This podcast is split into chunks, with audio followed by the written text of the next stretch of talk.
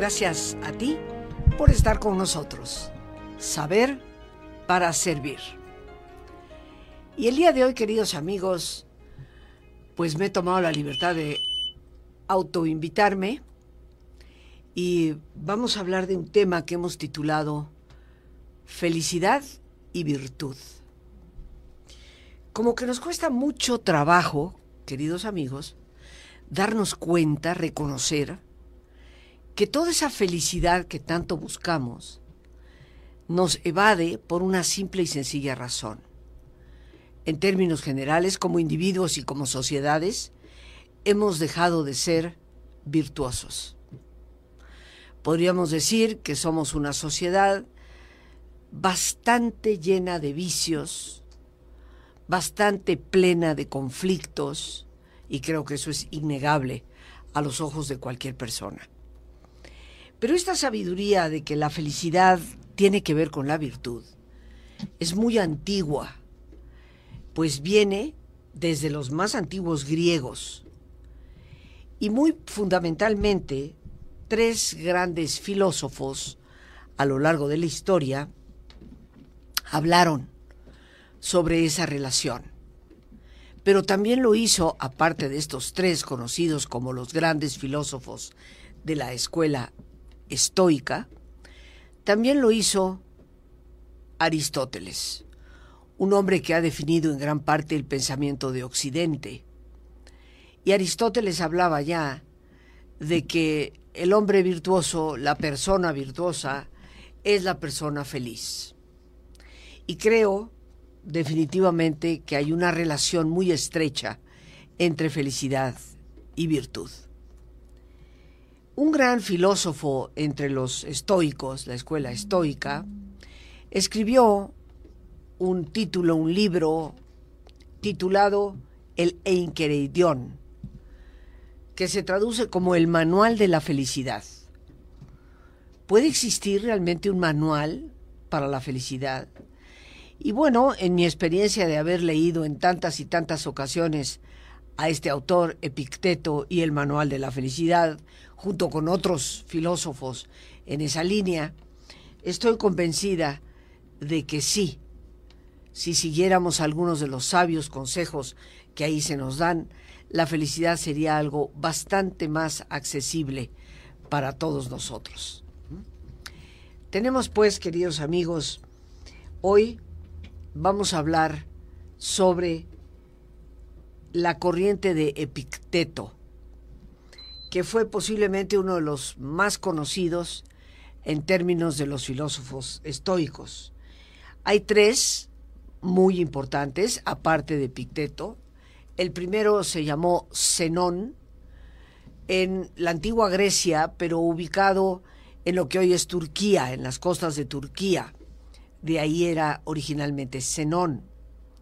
Séneca, que bueno, seguramente lo recuerdas con facilidad, un gran filósofo que fue consejero del gran primer emperador de Roma, César Augusto.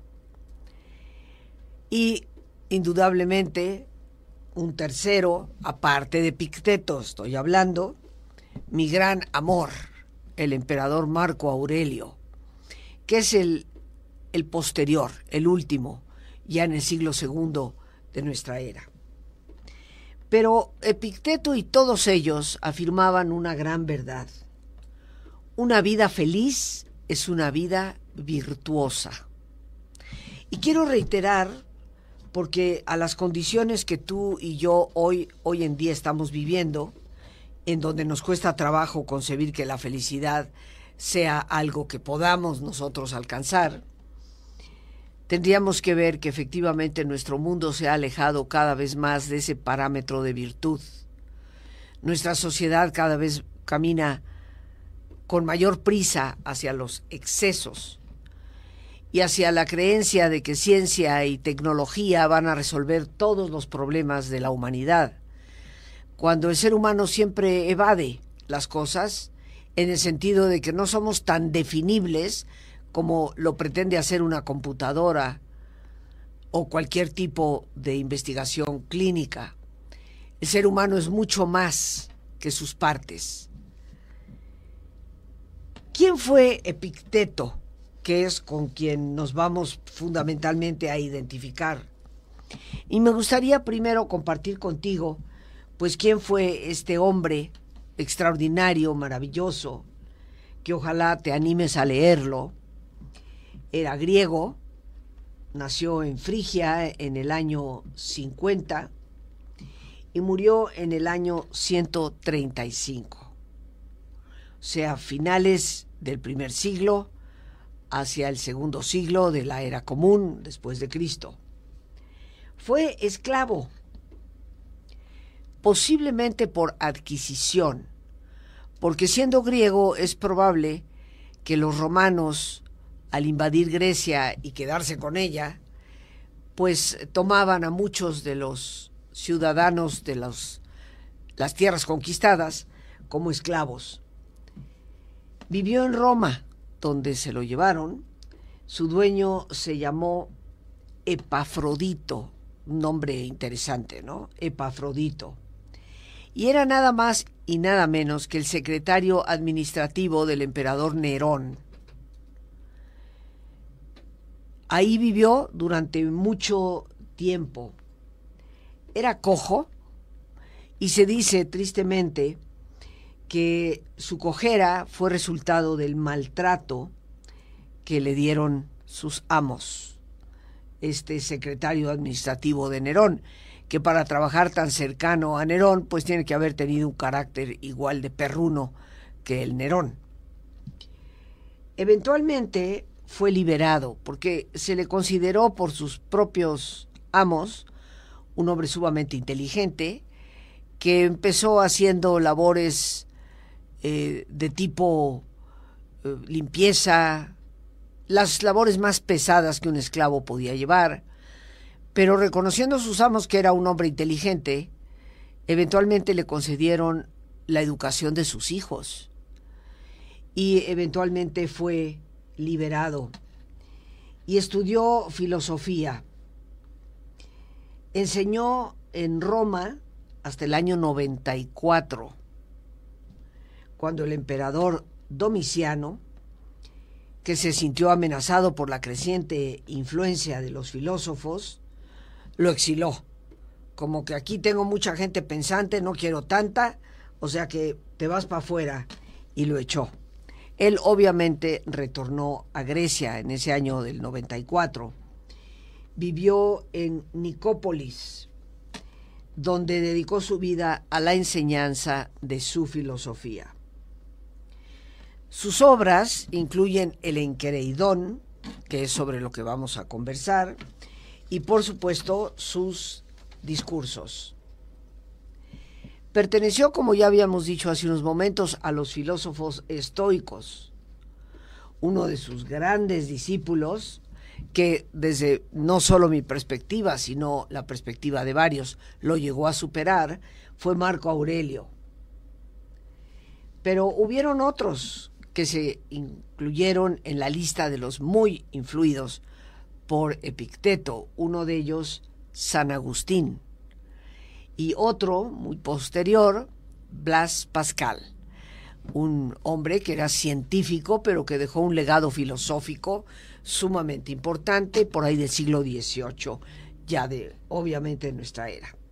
Fue un firme creyente en la necesidad de capacitarse para un refinamiento gradual de la ética personal y por lo tanto de la conducta. El progreso moral, decía él firmemente, no pertenece a los que nacieron en lo alto, ni se alcanza por accidente o suerte, sino por trabajar en ti mismo diariamente. Aquí ya vemos gran parte de su pensamiento, ese progreso que todos deseamos en la virtud, pues no le pertenece a los que nacieron en cuna de oro, ni tampoco se alcanza por una situación accidental o mera suerte, que pongo entre comillas, sino por trabajar en ti mismo diariamente. Les recuerdo, queridos amigos, algo que en algún programa seguramente llegué a mencionar, de Soren Kierkegaard, un gran filósofo danés del siglo XIX, que decía, el yo no es algo que es, es algo que será, es una tarea. ¿Cuánto tiempo le damos a esa tarea, queridos amigos? ¿Cuánto de nuestro esfuerzo, atención y empeño dedicamos día a día a mejorarnos como personas? Y bueno, lo que nos dice Epicteto indudablemente es que ese trabajo diario en nosotros mismos es la base fundamental. Decía Epicteto, primero define lo que quieres ser y entonces haz lo que tienes que hacer. Fíjense qué importante, queridos amigos. Hoy vivimos en una sociedad donde en gran parte esto está como al revés. Los chicos, las chicas escogen y eligen carreras en función de cuánto me produce este tipo de carrera. Y entonces lo que quiero que me produzca es lo que me va a definir lo que tengo que hacer. Pero conforme pasa el tiempo terminamos la carrera y cuánta gente no encontramos terriblemente frustrada en su diario que hacer, en su profesión, en su oficio, porque no es lo que la persona realmente quiere ser. Aquí la fórmula que nos da Epicteto, eh, y está dentro de sus conceptos para la felicidad, primero tenemos que definir qué quiero ser yo como persona. Y una vez que defino lo que yo quiero ser, entonces empezaré a hacer lo que tengo que hacer. Me dedicaré a ello. Así como nuestra sociedad considera que los logros profesionales, la riqueza, el poder y la fama son deseables, son admirables. Epicteto en el fondo considera estas cosas como incidentales, inclusive irrelevantes para la verdadera felicidad. Y yo creo que tenía hartísima razón, porque simplemente pongo un, un ejemplo. ¿Cuántos artistas jóvenes de mediana edad terminan por una sobredosis de drogas. Tienen fama, tienen riqueza, tienen poder sobre las audiencias y sin embargo su consumo de drogas nos habla de una vida bastante infeliz. ¿Cuántos ejemplos podríamos citar que subrayen esta verdad que Epicteto nos da? La fama, la riqueza, el poder son incidentales. Si las tienes, qué bueno. Pero en el fondo son irrelevantes para la verdadera felicidad. Lo que más importa es la clase de persona en la que te estás convirtiendo. Y por lo tanto, la clase de vida que estás viviendo. Eso es lo que te va a llevar a sentir felicidad o no. No es lo que tengas, sino lo que tú eres. Y en base a esa filosofía, hoy deseo compartir con ustedes algunos de los principios de este manual de la felicidad, el Enquereidón, que está totalmente relacionado con la virtud y la ética. Por eso el programa se ha llamado Felicidad y Virtud. Y me gustaría realmente añoraría, por así decirlo. Y le pido a Dios, con mucha fe, que ojalá algún día abramos los ojos lo suficientemente grandes para darnos cuenta que sin virtud no puede haber felicidad. Que en medio de este hecatombe, marasmo, como tú le quieras llamar, de violencia que vivimos, de falta de respeto, donde los jóvenes ya no tienen ningún respeto por los mayores, los mayores no están en la disposición de aprender nada de los jóvenes, donde ganarse un trabajo, no importa cómo, aunque aplaste a otros y les perjudique, en una sociedad donde se asesina a la gente por por una bolsa de súper. Pues queridos amigos, estamos hablando de una sociedad cada vez más infeliz, donde vemos que la ética y la virtud prácticamente han desaparecido. Entonces, de este, basándome propiamente en el enquereidión o enqueridión, que podríamos traducir como manual para la vida, manual para la felicidad, me permito hoy compartir contigo algunos de los conceptos básicos de este gran filósofo. El primero de ellos. Aprende a reconocer lo que puedes controlar y lo que no puedes controlar. Qué importante, queridos amigos. Nos desvelamos, nos desquiciamos por controlar gente, situaciones que obviamente están fuera de nuestro control. Sin embargo, para muchas personas, cuando les dices, oye, pero eso como que a ti no te toca. No, sí, sí, pero se puede, lo voy a hacer. Hemos perdido la brújula, diría yo, para reconocer lo que sí puedo cambiar y lo que no puedo cambiar. Y lo que puedo cambiar es lo que yo puedo controlar. Pero no puedo cambiar aquello que está totalmente fuera de mi control. Eso es un verdadero absurdo. Aprender a reconocer lo que puedo controlar y lo que no puedo. Es parte de esa sabia filosofía que se le pide a Dios inteligencia para reconocer lo que puedo cambiar, lo que no puedo cambiar y tener la sabiduría para identificar cuál es la diferencia. Una filosofía que usan mucho en AA, Alcohólicos Anónimos, y que, de acuerdo a mi conocimiento, viene precisamente de Marco Aurelio, que de alguna forma retomó la enseñanza de Epicteto, a quien admiró profundamente, y lo pone en esas palabras. Yo creo que tenemos una tarea pendiente. Muchos de nosotros queremos ser superhombre, supermujer, en control de absolutamente todo. Y eso, queridos amigos, es virtualmente imposible. Un segundo punto que nos habla el gran Epicteto, ve las cosas por lo que son. Punto. No veas las cosas por lo que tú quisieras que fueran. Ve las cosas por la realidad en las que, en las que están, en las que existen. Todos tenemos no solo derecho, sino, creo yo, obligación de tener sueños y de mejorar. Pero en lo que se refiere a las realidades cotidianas, hay que partir de lo que son. Que tal vez yo pueda mejorar las circunstancias, por supuesto. Pero de hecho, inclusive para lograr esa mejoría, tengo que partir de la realidad que es. Cuando nos engañamos y tristemente lo hacemos con cierta frecuencia, a nosotros mismos, tratando de ver lo que no es o atribuyéndole a las cosas cosas que no tienen, sufrimos bastante más.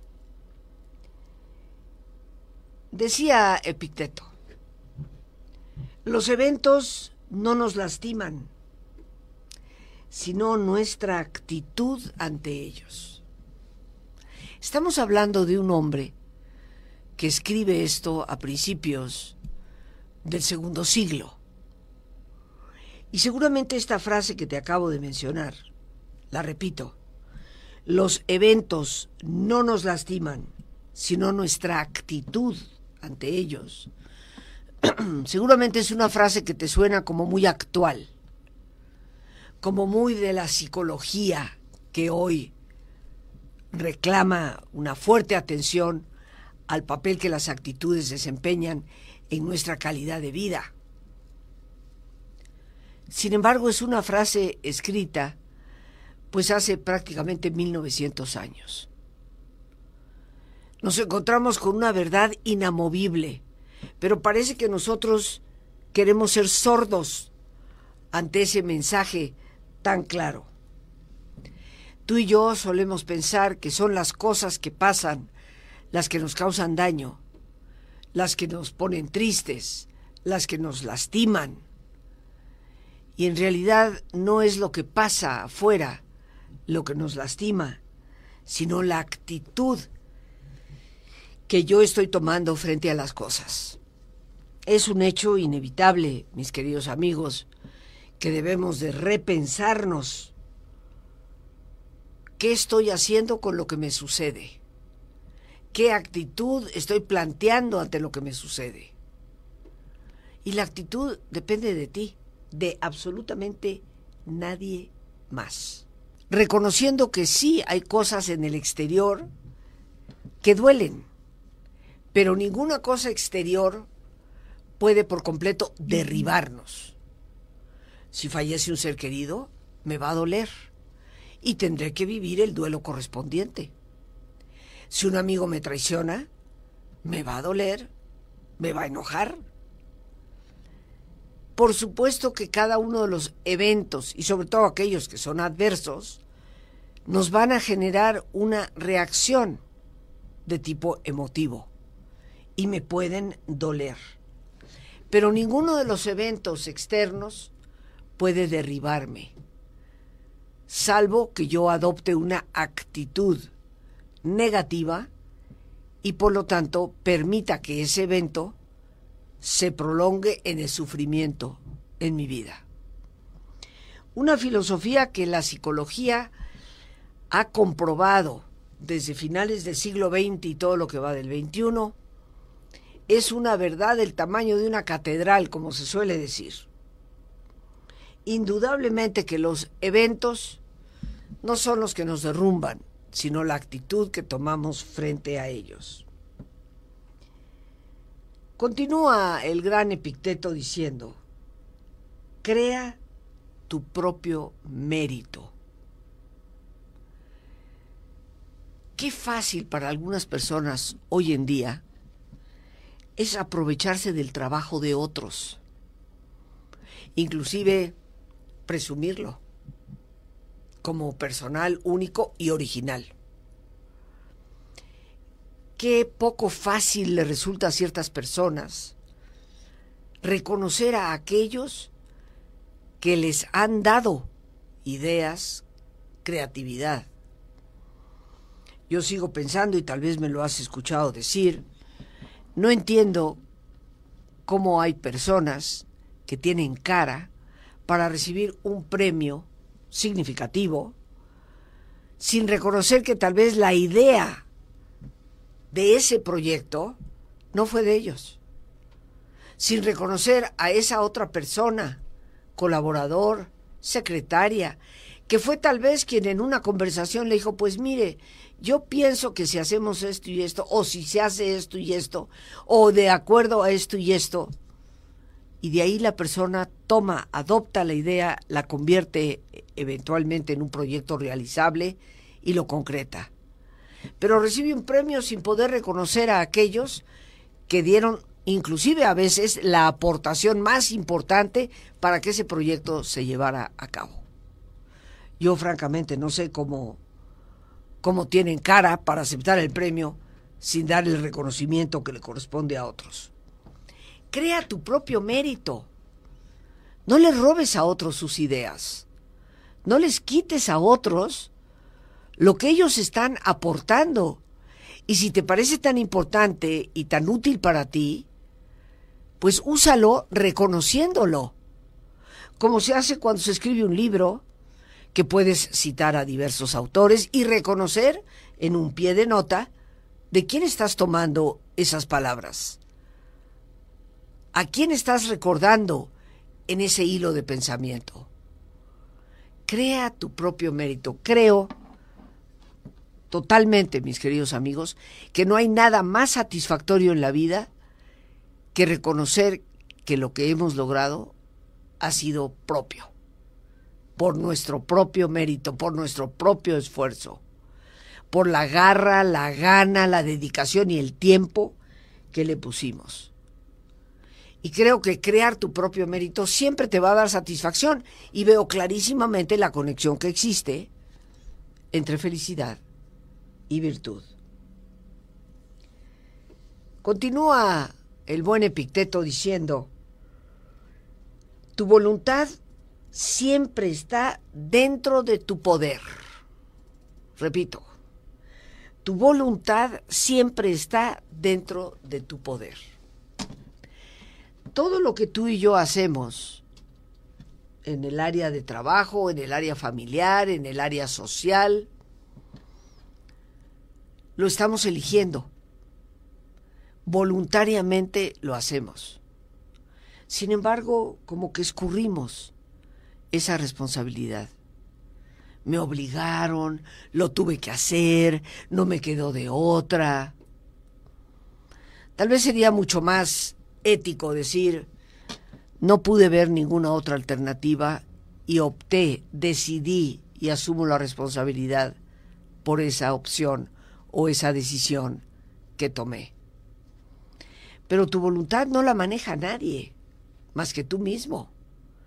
Tú eres el que decide si lo haces o no lo haces, si lo quieres o no lo quieres. El que nos dejemos llevar pensando que bueno, es que como que me sentí obligada a hacer eso. Cuidado, queridos amigos, mucho, mucho cuidado. Porque nos estamos autoengañando. Mi voluntad está en mi poder. Y desde mi perspectiva personal, al único que le entrego mi voluntad es a Dios, a más nadie. Mi voluntad es, por esencia, algo a lo que jamás debo renunciar. Ser veleta para que otros determinen mi camino es el rumbo más seguro a la infelicidad. Quiero simplemente recordarnos, hoy hemos compartido un tema, felicidad y virtud. Aprovecha lo que te sucede. La vida, queridos amigos, siempre nos tiene sorpresas. La vida siempre nos puede llenar. Una vida feliz es una vida virtuosa. Y cuando fallamos, seremos infelices. Procuremos que esos momentos sean los menos y la felicidad sea la más.